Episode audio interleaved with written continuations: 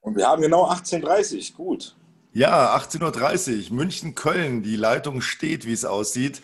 Hallo, Buddy. Einen wunderschönen guten Abend, lieber Peter. Ja, ich musste jetzt ja hier in Anbetracht der aufregenden Ereignisse natürlich den absoluten Künstlernamen nennen. Denn ähm, Denn? das Internet ist voll davon. Deutschland ja, läuft amok. Die Partys, auch die illegalen, sind wahrscheinlich heute Nacht nicht zu bremsen, weil, was ich mitgekriegt habe, es gibt einen neuen Buddy-Song. Es gibt tatsächlich ein neues Lied mit meiner Stimme sozusagen. Ja. Und, ja. Äh, ja, der kommt, der ist seit heute draußen. Schön, dass du es ansprichst. Wir wollten ja gar nicht irgendwie so tun, als wenn wir jetzt massive Promotion auch über diesen Podcast Nein, verbreiten würden. nein, das wäre ja auch ganz unnötig. Es hat doch sowieso, hat einen neuen Buddy-Titel. Das hat doch eh jeder mitgekriegt. Das brauchen wir gar nicht promoten. Ich wollte eigentlich nur damit angeben, dass ich heute Nacht um 2 Uhr wahrscheinlich als einer der ersten bereits hier voll in den Streamingdiensten hing und nach dem Lied gesucht habe und es auch natürlich sofort angehört habe. Und obwohl müde durch die Bude getanzt bin. Wenn wir jetzt einfach damit beginnen würden, mit der deutschen Übersetzung dieses Titels, einfach mal die Leute in völlige Verwirrung zu versetzen. Denn der Ja. Titel heißt auf Deutsch übersetzt Lebendig das Mädchen. Okay. Ja? Und damit kann im Grunde selbst der Spanier und auch der hartgesottenste Mallorquiner überhaupt nichts anfangen. Denn äh, lebendig das Mädchen ist einfach, glaube ich, der bescheuerndste, was man sich überhaupt ausdenken kann. Aber wenn man es wiederum auf Spanisch liest, klingt es auf jeden Fall für jeden deutschsprachigen Musikliebhaber einschlägig und völlig warm und rund. Viva la Chica. Großartig. Seit heute gibt's den. Ja, und ähm, warum macht man dann so einen Titel? Äh, frag den Autor, ich weiß nicht. Aber es klingt schön. Das klingt Das ist ja mal das Problem. Das ist ja mal das Problematische, wenn man deutsche, äh, deutsche Musik veröffentlicht, muss man ja wirklich immer ganz genau drauf, äh, darüber nachdenken, dass der Satz immer einen Sinn ergibt. Ja, und damit will ich ja nur sagen, in vielerlei verschiedenen anderen Sprachen geht es gar nicht um die Sinnhaftigkeit, sondern um, um, um, um das, was man daraus herleiten könnte. Ich spreche jetzt leider Ja. zu wenig Spanisch, weil ich habe jetzt gerade überlegt, ähm, wie man es im Spanischen äh, nennen würde, dass es einen Sinn ergeben würde, aber ich komme natürlich jetzt nicht drauf. Aber Es würde Arriba ja heißen. spanisch-deutsche Zuhörer, die uns das mal in die Kommentare schreiben. Ich, ich kann es dir sagen, es würde heißen Arriba la Chica.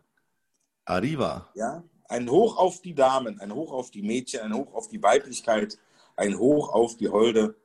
Holden. Arriba heißt ein Hoch, ach, das wusste ich gar nicht. Ich dachte, ja. Arriba, Arriba, ist, nur arriba, so, ist, ist nur so aus dem Italienischen abgeleitet, jetzt so die Ankunft mehr oder weniger. Aber, Aber die freudige Erwartung auf jeden Fall. Ah, interessant, interessant. Arriba la Chica. Wäre auch nicht schlecht gewesen. Wäre nicht schlecht gewesen, aber ich glaube, halt dieses Viva ist einfach für den, der Deutsche versteht, glaube ich, direkt Viva und denkt sich, ja Mann, super cool. Ja, das Leben ist geil, weil Viva das Leben und ähm, das betont es natürlich dann auch so. Richtig. Stimmt schon. Ich meine, ich Ja. kenne ja diese Problematik der Titelfindung auch, wenn ich ein Buch schreibe. Ja, glaube ich dir. Ähm, ich dann am Anfang ähm, gar keinen Titel habe, dann irgendeinen Arbeitstitel und dann irgendwann da sitze und überlege, wie nenne ich das jetzt, ja. Man will ja immer eine Botschaft transportieren und das ist elend schwer, oder? Naja, ich sag mal so, der Unterschied ist bei der Musik, dass es im Grunde abhängig genau um den Titel ja geht. Genau der Titel entscheidet ja darum, ob dieser Song ein Hit wird oder nicht. Ja, ja, Du ist machst, aber ja bei sozusagen, Büchern du machst so. ja im Grunde nie, du machst ja nie aus dem Inhalt sozusagen den, den Schlag, äh, schlagwortartigen Satz, sondern du suchst ja wirklich diese, diese Headline, diese Schlagzeile und baust um diese dann sozusagen den Inhalt erst herum. Das ist wahrscheinlich bei einem Buch komplett andersrum. Ja, gar nicht mal so sehr. Also der Titel ist ja auch kampfentscheidend, denn ähm, Ja, aber du hast, aber du hast trotzdem vorher den Inhalt. Du suchst nicht erst den Titel, du hast erst den Inhalt. Und setzt daran dann wahrscheinlich fest, welcher Titel könnte denn jetzt äh, haargenau auf das Thema passen und noch sozusagen genug Promotion, Eigenpromotion entwickeln durch die äh, äh, ja, fesselnden Worte des ist es bei einem äh, Lied denn tatsächlich so, dass man immer erst den Titel hat und dann das Lied drumherum baut? Oftmals, ja. Ah, okay, das nicht. immer- es wäre suchst- auch so, dass man irgendwie, man hat so eine Melodie im Kopf, dann macht man Text dazu und dann überlegt Ja, man sich, ist- wie nenne ich das machst- Ganze. Machst, genau, du hast eine Melodie und versuchst auf dieser Melodie halt diese, diesen Schlachtruf, halt diese, ja, wie ein, ein Bett im Kornfeld. Mhm. Da ist jetzt so eine, so eine Zeile, wo man sagt, okay, der Original hieß in Englisch Let the Love Flow. Jetzt versuchst Okay. du natürlich irgendwas zu finden, was natürlich diese ähnliche Gesangs- oder diese, diese Stimmmelodie hat, um da irgendwas drauf zu reimen. Und dann versuchst du natürlich dort was zu finden, was so eingängig ist, dass die Leute sich das merken. Ein okay, jetzt muss ich ein großes Geheimnis verraten. Bitte. Ich habe noch niemals den ursprünglichen Arbeitstitel, der mir in den Sinn kam, wenn die Geschichte noch gar nicht stand, hinterher geändert. Ich habe ihn immer gelassen. Es geht mir beim Schreiben tatsächlich genauso, äh, wie, wie du das jetzt gerade beschrieben hast, dass ich also tatsächlich dann, äh, dieser Titel ist so ein Stein gemeißelt, das ist so die Headline. Und ähm, ich habe das, ich, ich habe gerade noch mal überlegt, aber nein, ich habe es noch nie geändert. Also es ist dann immer geblieben. Und ähm, ich möchte jetzt nicht sagen, dass man einen 250 Seiten Roman dann immer an den Titel anpasst. Ja, das wäre jetzt ein bisschen übertrieben. Aber man hat ihn immer im Auge und der passt dann auch irgendwie. Also das. Ähm, naja, man hat, ich glaube, man hat doch sowieso den Fokus erstmal auf dieses, was, was, prägt, was, was kommt in den Sinn? Und das sind ja meistens irgendwie, ist entweder ein Satz oder ein einzelnes Schlagwort. Ja, ja. So, und, und, und dazu hat man ja dann irgendwie dahinter halt die Filmmenge, glaube ich. Also das glaube ich beim, beim Buch nicht anders wie halt bei Musik. Aber ich glaube, der Fokus ist wirklich, dann hast du auf jeden Fall bis jetzt immer Glück gehabt, dass deine Arbeitstitel äh, äh ja dementsprechend so prägnant waren, dass sie sich als Buchtitel ja, gleich auch wunderbar verkaufen. Ja, gut, ich ja, gehe vielleicht da andere, oder, oder? Ich bin da vielleicht ein bisschen wie, wie, wie jetzt auch Ihr Musiker. Ähm, wenn ich jetzt gerade höre, ja, man hat so eine Melodie und dann ist die da. Und bei mir ist es beim Buch eigentlich auch so. Also viele Autoren plotten ja ihre ganze Story erstmal vor, legen einen Ablauf gibt, fest, machen eine Datenbank mit, mit Charakteren. Ja, ja, es gibt aber auch ganz viele. Es gibt aber auch ganz viele, die einfach sagen, ich schreibe jetzt einfach in Gedichtform oder in Reimform den Text und äh, äh, sucht dann die Melodie. Äh, beim Schreiben nicht. Die also, Kunst des Musikschreibens, dass du zuerst als Musiktexter sozusagen erstmal einen Text schreibst und danach kommt ein Komponist und äh, versucht sozusagen diese Textteile in die richtige Melodie zu fassen. Ja, aber die Autoren sind da anders. Also die gehen teilweise wirklich da sehr, sehr ja, strikt wirklich diesen Weg, erst das, einen Plot zu machen, ein Skript zu haben, eine Datenbank der Charaktere zu haben und das dann so abzuarbeiten. Und ähm, ich habe da schon viele Diskussionen geführt, weil ich das nicht mache, weil ich schreibe einfach mit einer kleinen Idee drumherum. Und ich denke, dass es so auch, das sind die guten Lieder. Ja, man hat irgendwo so eine Szene. Viva la Chica, das ist ja sofort ein Bild, das man im Kopf hat. Ja? Also man hat ja sofort dieses eine Sommernacht und schöne Frauen und attraktive Männer und die sind auf einer Party und es ist toll und das Meer rauscht. Man hat ja sofort ein Bild. Ja? Also dieser Titel transportiert ja so ein, so ein komplettes Lebensgefühl und ich denke, das ist ja auch genau Sinn der Sache. Ne?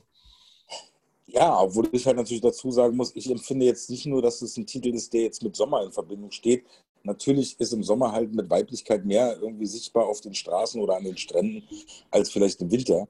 Aber ich finde, es ist einfach auch eine gute Dancefloor-Nummer. Sie lässt sich, glaube ich, gut tanzen und ich glaube, Menschen wollen ja auch mal sich bewegen und ich glaube, bei diesem Song funktioniert das ganz gut, dass Text und Melodie äh, ganz gut auch in die Beine gehen.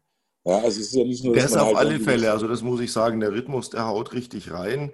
Ähm, das ist ja, glaube ich, jetzt auch äh, nach längerer Zeit mal so ein Projekt gewesen mit, mit, mit einem Gesangspartner sozusagen zusammen, den wir vielleicht an der Stelle auch mal grüßen wollen. Ja, den äh, grüßen wir. An dieser Stelle grüßen wir den lieben Henning Merten, bis jetzt wahrscheinlich für viele noch äh, unbekannt.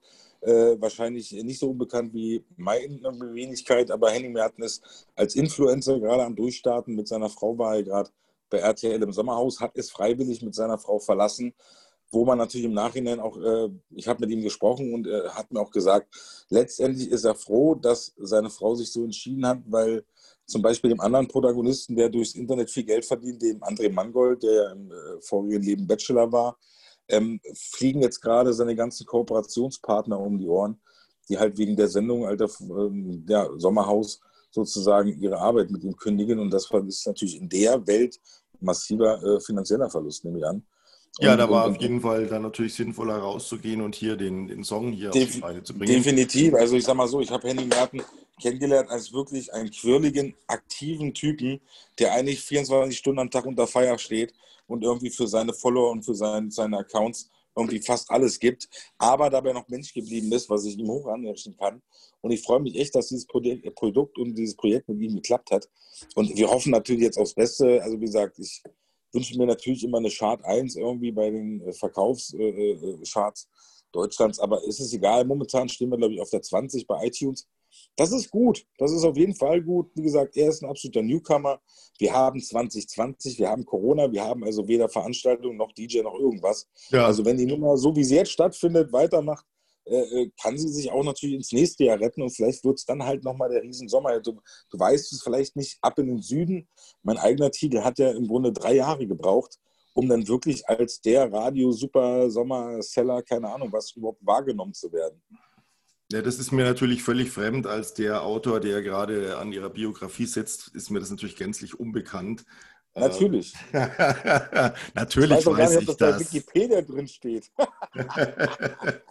Natürlich weiß ich das. Nein, aber ähm, das ist ja, ich glaube, momentan geht es ja in vielen Bereichen so, man macht entweder nichts, ja, weil Corona, das ist eine gute Ausrede, oder man versucht trotzdem irgendwas zu machen und sich einfach so rüber zu retten und einfach davon auszugehen, der nächste Sommer wird wieder ein Sommer, wie wir ihn kennen. Und ich glaube, wenn wir nächstes Jahr tatsächlich dann, und davon gehe ich aus, entweder herdenimmun oder geimpft sind, äh, wird der nächste Sommer ganz besonders, weil man dann diese Freiheit wieder genießt und dann wird man besonders gerne die Partys nachholen, die man verpasst hat besonders so viel vom, auch Süden und, träumen und, und tanzen halt, singen wollen. Und ich finde halt, der Song hat halt Potenzial, wirklich äh, etwas länger in den Ohren der Menschen zu sein. Und von daher mal abwarten. Also wie gesagt, ich gebe es nicht auf. Du weißt selber, eine Veröffentlichung ist ja immer so ein bisschen wie die Geburt eines Kindes. Ja. ja äh, gerade wir Musiker oder ihr Autoren, äh, Bücher, jedes Mal bereitet man es so vor, als wenn gerade die Geburt des äh, ersten Sohnes oder der ersten Tochter bevorsteht. Und, und äh, ja, man ist natürlich auch dann mal super enttäuscht nach einer Woche der, nach der Geburt, wenn es dann doch nur äh, eine Kegelrobbe geworden ist. Ja, Aber, beziehungsweise ist ja so, der man denkt ja erstmal so, egal, Hauptsache gesund. Ne? Und dann, ja gut, ja, was heißt, genau, was heißt gesund bei dem, was heißt gesund bei dem Buch? Das Cover ist lesbar, hatte ich auch schon, dass es schief gedruckt war, die ersten 3000 Exemplare. Ähm, alle Seiten sind richtig im Druckbereich. Das Cover sieht gut aus, ja, oder bei, bei, dem, bei dem Lied, es ist alles, alle Spuren passen, alles ist gut gemixt. Man ist erstmal so, wow, es ist draußen und im nächsten Moment genau. kommt, also so geht es mir dann immer diese oh mein Gott, und wenn es jetzt keiner liest. Ja, und das ist genau der Punkt. nichts und, ist. Und ich sagte, ja. wie es ist. Es ist natürlich wie jedes Mal irgendwo der Wurm drin. Wir haben zum Beispiel jetzt gerade bei der Veröffentlichung wieder das gleiche Problem, da das ja eine Kooperationsarbeit ist mit Henning Merten und Buddy. Kannst du es ja zum Beispiel bei einem Streamingdienst auf zwei Kanäle laufen lassen. Ja. Ja, normalerweise erwartet man ja, dass die Leute wissen, welcher Buddy gemeint ist.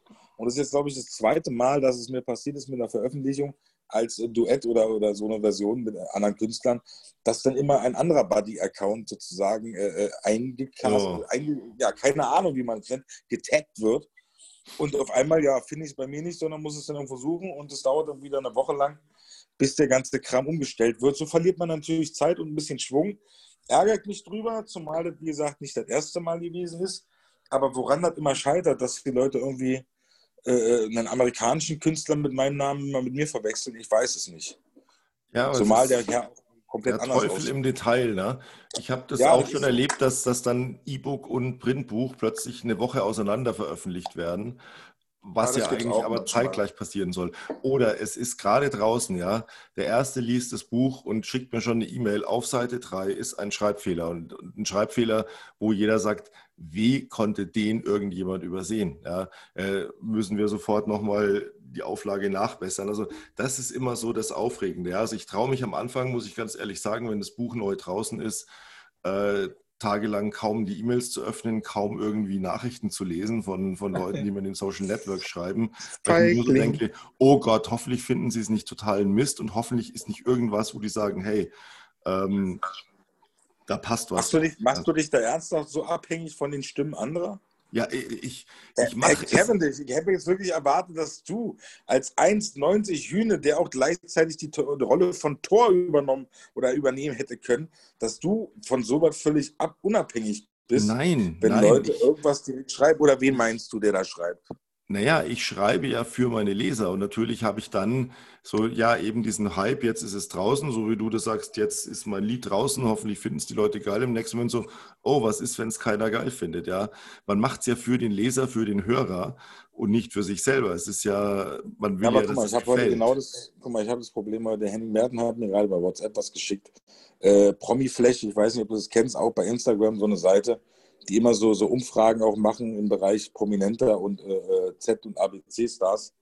Und ja, da war eine Umfrage, wie findet ihr den neuen Song von Henny Merten? Und 35 Leute hat es gefallen und 219 Leute haben es nicht äh, gemocht. Wo ich mir immer denke, so, ja, wer sind denn diese Leute da? Wer ist denn das? Kann man das überhaupt bewerten? Weil jeweils, du weißt selber, wie es ist, ist alles irgendwie immer nur eine kleine Bubble, die irgendwas da meint und nicht meint. Aber letztendlich ist das eine Aussage, also ich bin da immer sehr vorsichtig, mich dadurch irgendwie aus, aus der Bahn werfen zu lassen. Er ist jetzt gerade etwas enttäuscht darüber, wo ich ihm sage, Digga, da macht dir mal keinen Kopf. Am Ende zählt immer das, was verkauft oder gehört wird. Und das ist nicht das, was bei Promiflash steht, weil letztendlich gibt es ja auch bestimmte Seiten, die einfach auch nur, ja, dieses, du weißt ja selber, diesen, diesen Shitstorm fordern und, und äh, wo Leute einfach wirklich nur negativ schreiben, einfach um negativ zu schreiben. Ja, ich glaube, glaub, also, da lässt er sich gerade ein bisschen beeinflussen. Ich frage dich, lässt du dich davon auch beeinflussen? Es ist ein Doppelproblem. Also ich glaube, wir haben auf der einen Seite zum einen den sogenannten Troll, der wirklich frustriert von der Arbeit heimkommt, das Internet aufmacht und schaut, wo kann ich irgendjemanden Mittelfinger zeigen und auf die Fresse hauen. Ähm, das muss man am Anfang lernen, äh, dass man da nichts drauf gibt. Und dann haben wir natürlich das zweite Problem. Ich glaube, das ist so ein bisschen eine Mentalität bei uns Deutschen den wir, wir machen halt, wir heben halt gerne den Zeigefinger und sagen, oh, da ist ein Fehler oder da ist ein Ton falsch oder das Cover gefällt mir nicht oder dies oder das. Das wird sofort negativ, da geht man sofort in, in die Vollen und benennt das. Und ich stelle es immer wieder fest, die Leute, denen es gefällt, die denken sich nichts dabei, aber die geben einem gar kein Feedback. Ich, ich kriege so oft Feedback, so nach langer Zeit, von wo ich dachte, ähm, jetzt gerade wie die Tage, ich habe ja immer so einmal die Woche mein Behind the Scene, wo ich einen kurzen Ausschnitt aus einem meiner Romane bringe und eine kurze Erklärung, wie kam ich auf die Szene, ist, hat die vielleicht sogar einen Bezug zur Realität und erkläre das kurz. Und es kommt ganz gut an auf Instagram, das ist immer Montagabend. Und ähm, dann schreibt mir jemand äh, in die Kommentare, ich habe das Buch gelesen, es ist ein ganz, ganz wundervolles Buch. Es ging um mein Buch Die Frau am Meer. Ich hatte das der Leserin geschickt signiert und habe nie wieder was gehört und dachte, ja, sie fand es halt wahrscheinlich scheiße und deswegen hat sie sich nicht mehr gemeldet. Und dann kriegst du praktisch ein halbes, dreiviertel Jahr später, nee, ich fand es super geil, ich habe mir auch alle anderen Bücher von dir gekauft. Aber die Leute denken gar nicht dran, also das, das Positive wird oft nicht genannt. Ja, wenn man jetzt mal ja, aber jeder, die Frage jeder, ist ja wirklich. Sagen wir mal, jeder müsste Farbe bekennen, dann hättest Ey, du wahrscheinlich in den Umfragen 10.000 Leute, die das Lied geil finden und heute schon dazu getanzt ja, haben und 100, die sagen, nee, ist nicht mein Ding. Ja. ja, aber stopp mal jetzt mal im Ernst. Sind wir jetzt wirklich so durchs Internet so verkommen, dass wir mittlerweile wirklich auf dieses Feedback irgendwie alles geben? Überleg mal, wie das vor 20 Jahren war. Da haben die Leute einfach Bücher gekauft, entweder hat es einen Bestseller oder nicht ob am Ende das Buch den Leuten gefallen hat, weißt du auch nicht. Die haben es halt dann gekauft. So, aber dass man ja heute im Grunde zwangsweise durch die Möglichkeiten des Internets ja fast schon drauf, drauf das abfordert von Leuten, Rezession zu schreiben, auch bei Amazon, wie war der Verkäufer oder bei eBay oder wie die ganzen Dinge heißen, dass man da immer irgendwie, wie war der Verkauf und hat es dir gefallen und ey, manchmal habe ich immer viel, geht mir doch nicht auf den Sack. Ich habe jetzt bezahlt und jetzt ist meine Ruhe haben. Natürlich kann man verstehen, dass Leute äh, wissen wollen, ob alles reibungslos gelaufen ist oder wie war der Song.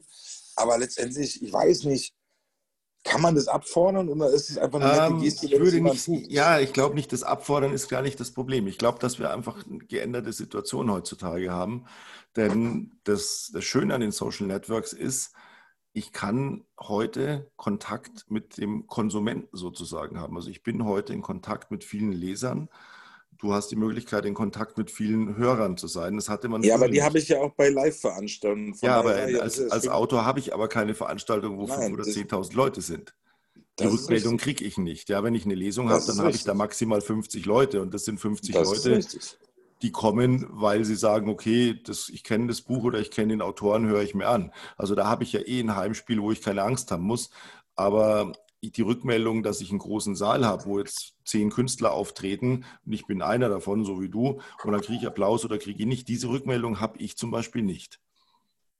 Das heißt, mir bleibt eigentlich nur wirklich der Kontakt in den Social Networks, über den ich auch dankbar bin, dass ich mit Lesern im Gespräch oder dass ich einfach Leute habe, die mir dort folgen, die meine Sachen anschauen und lesen, selten kommentieren, ähm, mittlerweile so gut wie nie mehr negativ kommentieren, aber viele positive Kommentare halt auch sehr zeitversetzt kommen, wo ich mir dann denke, wow, gut, dass ich es gemacht habe ähm, es hat sich gelohnt, es hat gefallen.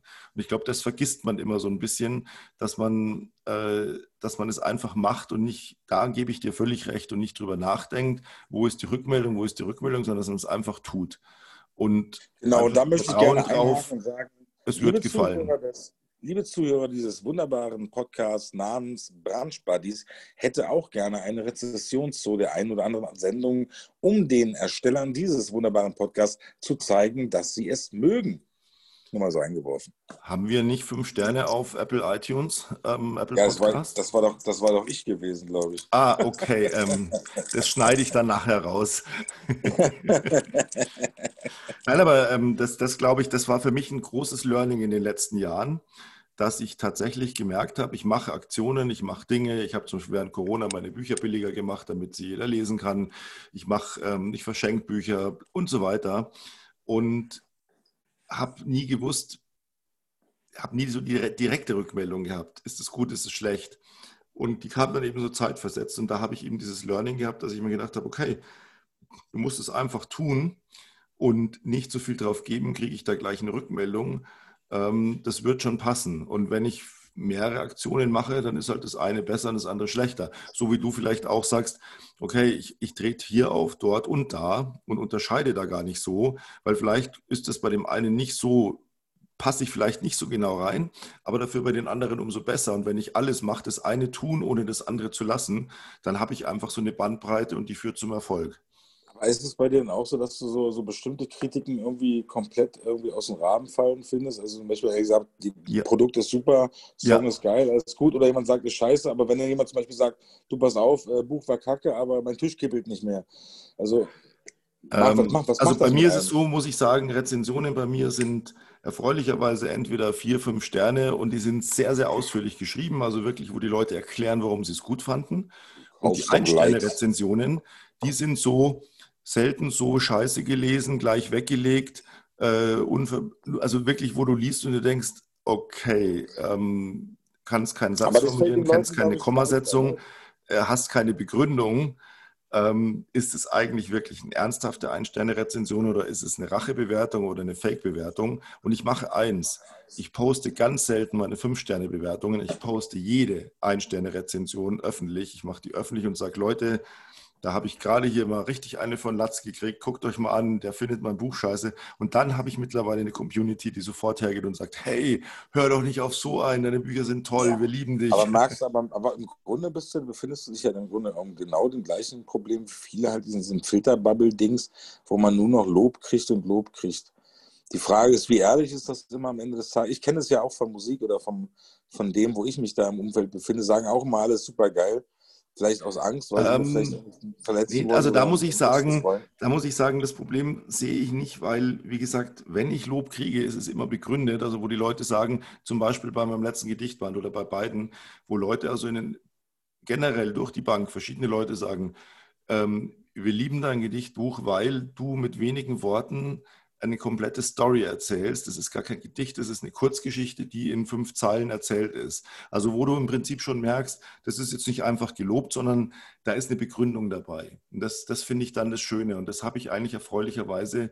Ähm, beim Lob wird mir meistens eine Begründung mitgeliefert.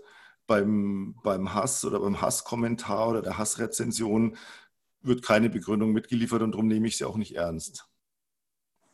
Ja, verstehe ich. Finde ich gut. Aber ich glaube auch, dass die vielleicht da wieder die Streuung halt auch bei einem Autoren geringer ist, weil Musik ist doch etwas, was mehr Menschen schneller, öfter den ganzen Tag konsumieren können wo man auch nicht ja, bei jedem Lied sagen kann, fand ich jetzt toll, weil, sondern wo es halt, wo ich halt ja, wirklich sage, hey, ich fand es gut, weil der Rhythmus hat mir gefallen und. Ja, aber das Problem ist ja, was ich habe, wenn ich das bei mir halt poste oder irgendwo halt veröffentliche auf meinen Seiten, da hast du ja eh schon die Leute drauf, die dir eh immer wohlgesonnen sind. So, es gibt, also gibt da wirklich 0,1 äh, Prozent der Leute sagen, die auch wirklich überschreien darunter, ja, die letzte Nummer war besser. die hat mir jetzt nicht so gefallen.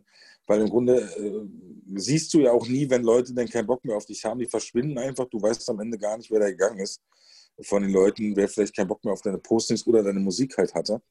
Es ist schon, ich weiß nicht, ob es, wie gesagt, ich, also, also da, da würde ich mich aber mal ganz ehrlich frei machen davon, weil ich glaube, was ich vorhin gesagt habe, wenn einer ein Lob ausspricht, dann meint das tatsächlich ernst. Ich glaube nicht, dass wir eine Kultur haben, in der ein Lob einfach gesagt wird, ohne dass es das, was dahinter ist. Ähm, wir, wir haben eine Kultur, wo man sofort sagt, scheiße, Mist, hat mir nicht gefallen, war blöd, kann ich mir überhaupt nicht anhören, kann man nicht lesen, kann man nicht anschauen, was auch immer es eben für eine, für eine Richtung ist, ob Film, Musik oder Buch. Ähm, aber sobald jemand sagt, hey, hat mir gefallen, sich dazu aufrafft, würde ich das immer absolut ernst nehmen und nicht als bla bla und mache ich halt mal, weil warum? Sie haben ja auch nichts davon. Es geht ja nicht darum, dass dass man sagt, ah ja, jetzt lobe ich den, weil dann, ja, warum? Also das, das, da würde ich mich schon davon freimachen und würde es durchaus als absolut 100 Prozent dann auch so nehmen, wenn jemand sagt, hey, fand ich geil, fand ich wieder geil, äh, Punkt. Haben Sie schon gesagt. Ich denke auch, weil natürlich ein Lied dauert drei, dreieinhalb Minuten. Äh, ein Buch liest man in drei, vier Stunden. Und ich glaube, dass man halt, wenn man drei, vier Stunden hinliest, und das macht man nicht am Stück, sondern man liest über Tage, sich vielleicht gemüßigt fühlt, auch ein bisschen ausführlicher zu sagen, fand ich gut, weil während ein Lied ist ja sehr schnell konsumiert. Das heißt, ich habe im Prinzip eine ganz schnelle Entscheidung, klicke ich weg. Darf, ich sag mal so, wenn es dir gefällt, konsumierst du halt ein Lied öfter. Ja, aber, so, aber verstehst du? So Hit, ja, aber da, da bist du doch beim, da bist du doch beim Punkt. Du konsumierst es öfters, aber du weißt nach dem ersten Anhören, Finde ich, nach dreieinhalb Minuten habe ich die Entscheidung getroffen, finde ich super. Wenn ich es öfter absolut. höre, da streiche ich das ja nur damit. Absolut, absolut, Na? absolut. Und deswegen, genau aber ich glaube eben, dass ich nach diesen dreieinhalb Minuten jetzt auch nicht ausführlich schreiben würde, ich fand das Lied jetzt besonders gut, weil dies, das, jenes, sondern ich sage einfach, hey, super, Punkt. Ja, ich muss gar nicht begründen, weil ich habe. Es geht bei einem Lied eigentlich um die, den, die, der, der momentane Effekt. genau, ganz an, genau. Du ganz genau. Deswegen also würde ich mir da keine, würde ich da schon mich wirklich über jeden, der einfach nur sagt, hey, klasse, wieder gut, das absolut zu 100 Prozent ernst nehmen und nicht in Frage stellen, sagt er das jetzt nur weil? Nee, glaube ich nicht. Also da bin ich überzeugt, das ist dann auch wirklich 100 Prozent ernst gemeint. Wahnsinn. Sie wären ein toller Fahrer geworden, Herr Cavendish. Ein was? Ein toller Pfarrer werden Sie geworden, Herr Cavendish. Ja, wenn die Beerdigungen nicht wären, würde ich das auch ganz gerne machen. Ne? Naja, man muss ja nicht jeden Mist mitmachen. Ja, also, ja, obwohl ich glaube, wahrscheinlich ist das noch das lukrativste am Job. ja, also tatsächlich, Sie werden es ja nicht glauben, gern habe ich ja mal ganz kurz eine Karriere als Grabredenschreiber in Erwägung gezogen. Ähm, ich dachte als Träger. Und gleichzeitig Träger. Nein, nur Redenschreiber. Schreiberträger nur Redenschreiber, weil ich mir dachte, mit Übrigens, ganz spontan, ganz spontan, wenn wir schon über das Ende unseres äh, Diesseits sozusagen mal kurz reden. Welches wären Ihre drei letzten Abschiedslieder, die bei der, Ihrer Beerdigung gespielt werden sollten? Wow. Ich weiß meine ganz genau übrigens. Boah, das ist jetzt eine ganz, ganz schwierige Frage. Ich fange mit ähm, meinen an, dann hast du kurz Zeit, darüber nachzudenken. Okay. Also natürlich würde ich zuerst spielen lassen, ab in den Süden. Völlig Logisch. klar damit die GEMA nochmal schön an die Erben auszahlt, die sich darüber freuen, dass Papa sich nicht gewünscht hat. So, der zweite Titel wäre von Carlos Santana, Samba Partie. Und der dritte Titel wäre von den Dire Straits, äh, äh, hier, Walk of Life. Das wären meine drei Titel, wenn ich mir aussuchen dürfte. Ich glaube, ich werde das irgendwann mal testamentarisch festhalten. Die Titel möchte ich, dass gespielt werden. Warum, weiß ich nicht. Aber ich glaube, die passen zu meinem Leben ganz besonders gut. Und jetzt hatten Sie etwas Zeit, darüber nachzudenken. Your, uh, your choice würde ich jetzt gerne mal hören. also Thema. ich kann, ich kann das so schnell nicht entscheiden, muss ich sagen. Ernsthaft nicht? Ja, ernsthaft jetzt, weil ähm, nee, also Sie hätten auch jetzt einfach ganz einfach sagen können, passen Sie auf, der Pfarrer, der macht keine Grabrede, sondern liest einfach mal aus meinen Büchern vor. Dann hätte ich gesagt, okay, da spielt man gar keine Musik, denn Sie sind ja Autor. Ja, hätte ich jetzt ähm, auch irgendwie gut gefunden. Nein, also wenn, dann würde das wahrscheinlich so ablaufen, es ist ja noch ein bisschen hin, bis es bei mir soweit ist, dass da so ein 3D-Hologramm ähm, plötzlich aufploppt und ich dann vor der Gemeinde, vor den Versammelten selbst meine Grabrede lese. Das ist eigentlich so meine Vorstellung. Das ist, das ist auch nicht schlecht. Habe ich auch mal vorgestellt, dass ich so einen Grabstein erfinde, wenn man dran vorbeiläuft und läuft sofort in Dauerschleife mein Song. Habe ich mir auch schon überlegt. Weiß bloß nicht, ob die Leute sich da nicht irgendwie dann sofort erschrecken würden, tot umfallen. Ich weiß nicht, ob Sie die Serie Californication kennen.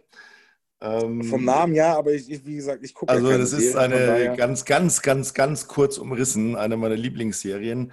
Ein ähm, Schriftsteller in Hollywood, Porsche-Fahrer, ähm, Frauenliebhaber, immer gerne einen Drink in der Hand, Bestseller-Autor und hat so einen, so einen ganz schrägen Agenten ja, und schlägt sich so durchs, durchs Leben.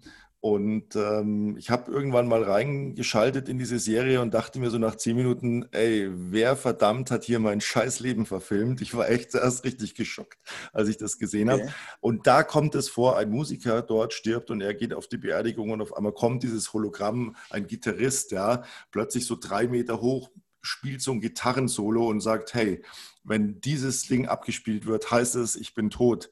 Bitte geht jetzt in meine Villa, nehmt euch Alkohol, nehmt euch Drogen und feiert mich. Fand ja, ich sehr, weiß, sehr wo, geil. Wer weiß, wo uns die Technik auch hinführt. Auf jeden Fall führt sie uns jetzt ans Ende unseres Podcasts und ich freue mich darauf wieder, dass äh, wir eine wundervoll, wundervoll schöne halbe Stunde hinbekommen haben. Und ich hoffe, den Leuten wird es wieder mal Spaß machen, ja, war, war wieder sehr, sehr kurzweilig. Wir könnten ja noch ewig ja, weiter quatschen. Ich meine, das letzte Mal waren wir ja auch lustig, äh, wo wir dann danach noch, glaube ich, eine Stunde telefoniert haben und dann so gesagt haben, hätten wir eigentlich gleich einfach weiterlaufen lassen können. Aber nun gut. Das, das ähm, Doppelalbum. Ihnen einen schönen Tag der deutschen Einheit morgen, den Sie hoffentlich Übrigens, ausgiebig ja, feiern. Ein wundervoll, genau, ein wundervoller Feiertag für dich, ein wundervoller Feiertag für die Zuhörer und äh, äh, ja, keine Ahnung. Ein perfekter Sonntag und wir hören uns alle, Sie, ich, unsere Hörer, ähm, wieder in einer Woche, wenn es wieder eine neue Folge der Brunch Buddies gibt. Hasta luego und viva la chica. Viva la chica. Arrivederci.